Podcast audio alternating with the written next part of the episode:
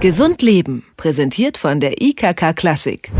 Babynahrung und Babymilch als Stillersatz gibt's ja schon sehr lange. Mittlerweile finden sich im Sortiment der verschiedenen Kindernahrungshersteller aber auch Angebote für Kinder zwischen ein und drei Jahren. Diese sogenannte Convenience-Kost, also vorgefertigte Kost, soll das äh, gesunde Wachstum der Kinder fördern und vor Übergewicht schützen, mal ganz abgesehen von der schnelleren und einfacheren Zubereitung des Essens. Kritiker sehen darin jedoch nur eine weitere Einnahmequelle der Babynahrungsproduzenten. Ist die industriell gefertigte Kindernahrung Ernährung wirklich so gesund oder ist die gute alte Selberkochen-Methode am Ende doch die bessere Idee? Wir fragen nach bei Diana Rubin vom Bundesinstitut für Risikobewertung. Schönen guten Tag, Frau Rubin. Ja, guten Tag. Gesunde Kost für Kleinkinder, woraus sollte die idealerweise bestehen? Ja, gesunde Kost für Kleinkinder, also wir sprechen da von äh, Kindern ab dem ersten Lebensjahr, ähm, sollte im Wesentlichen der Familienernährung entsprechen. Aus Sicht des BFR ähm, besteht keine ernährungsphysiologische Notwendigkeit, Kindern äh, nach dem vollendeten zwölften Monat spezielle Lebensmittel zu geben. Fertigkost bereits in den ersten Jahren der Entwicklung eines Kindes. Das klingt jetzt trotz der beworbenen gesunden Inhaltsstoffe eher alarmierend. Welche Gefahren sehen Sie bei solchen Produkten? Ja, also die Gefahren bestehen aus unserer Sicht darin, dass ähm, diese sogenannten Kinderlebensmittel zunächst mal sich im Wesentlichen gar nicht so sehr von normalen Lebensmitteln unterscheiden. Ähm, also es ist auch kein geschützter Begriff. Häufig ist es aber so, dass sie mehr Zucker oder Fett enthalten und ähm, gar nicht so sehr einer Zwischenmahlzeit zum Beispiel, die für Kleinkinder empfohlen wird, entspricht. Und dann sehen wir auch noch ein Risiko hm, dahingehend, dass die häufig mit Vitaminen und Mineralstoffen angereichert sind und ähm, es hier zu einer unkontrollierten Aufnahme dieser Stoffe kommen kann. Vitamine klingt ja erstmal ganz gut. Warum ist das dann gefährlich? In dem Sinne kann es gefährlich sein, weil ähm, die Anreicherung dieser Kinderlebensmittel ja relativ unkontrolliert ähm, erfolgt, beziehungsweise die Zufuhr dann dieser, dieser Lebensmittel.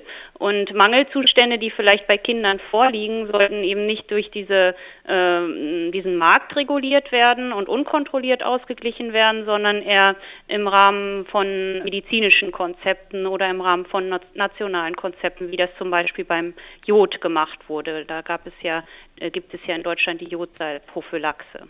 Anderes Problem ist dann wahrscheinlich ja auch der fehlende Lerneffekt, oder? Wenn man dann beim Zuordnen von Lebensmitteln äh, so ein Fertiggericht hat, dann kann man ja nicht sagen, hier guck mal, das ist Fleisch, da ist Eiweiß drin zum Beispiel. Ja, gut, das bezieht sich ja vielleicht dann eher auf die Eltern, die natürlich äh, über gesunde Ernährung ähm, für sich selbst und äh, für ihre Kinder Bescheid wissen sollen und dann natürlich besser ähm, Gerichte selber zubereiten aus äh, natürlichen Zutaten.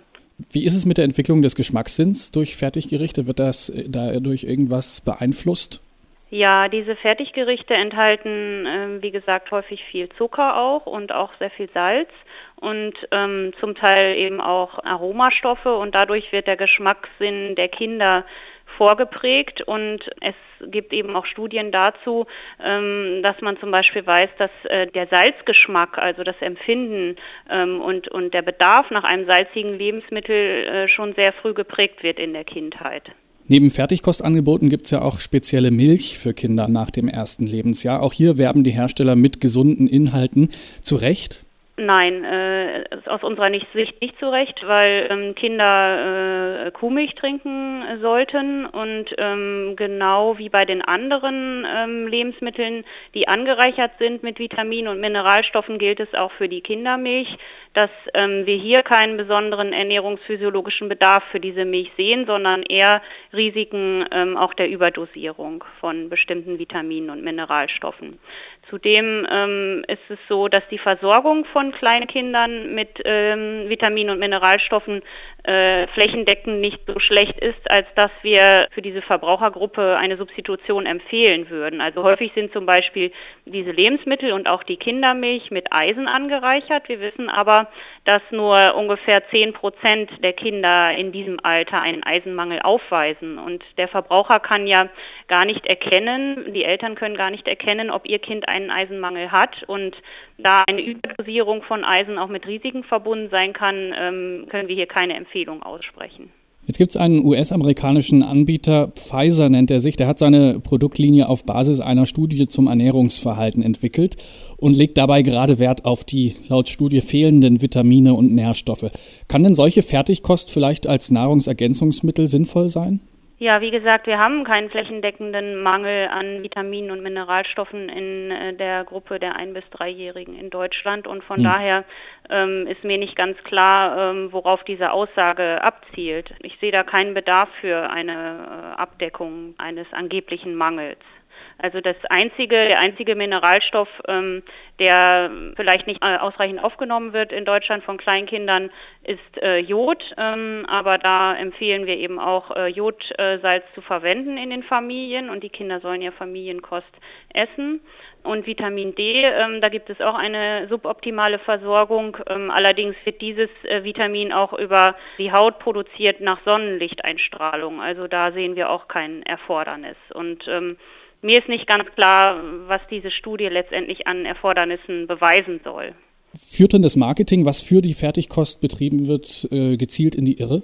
Ja, aus meiner Sicht schon, weil viele Kinderlebensmittel oder sogenannte Kinderlebensmittel in der Werbung als gesunde Zwischenmahlzeit äh, für Kinder herausgestellt werden und insgesamt diese Werbung den Eltern äh, suggerieren soll, dass Kleinkinder nicht ausreichend mit Mikronährstoffen versorgt sind.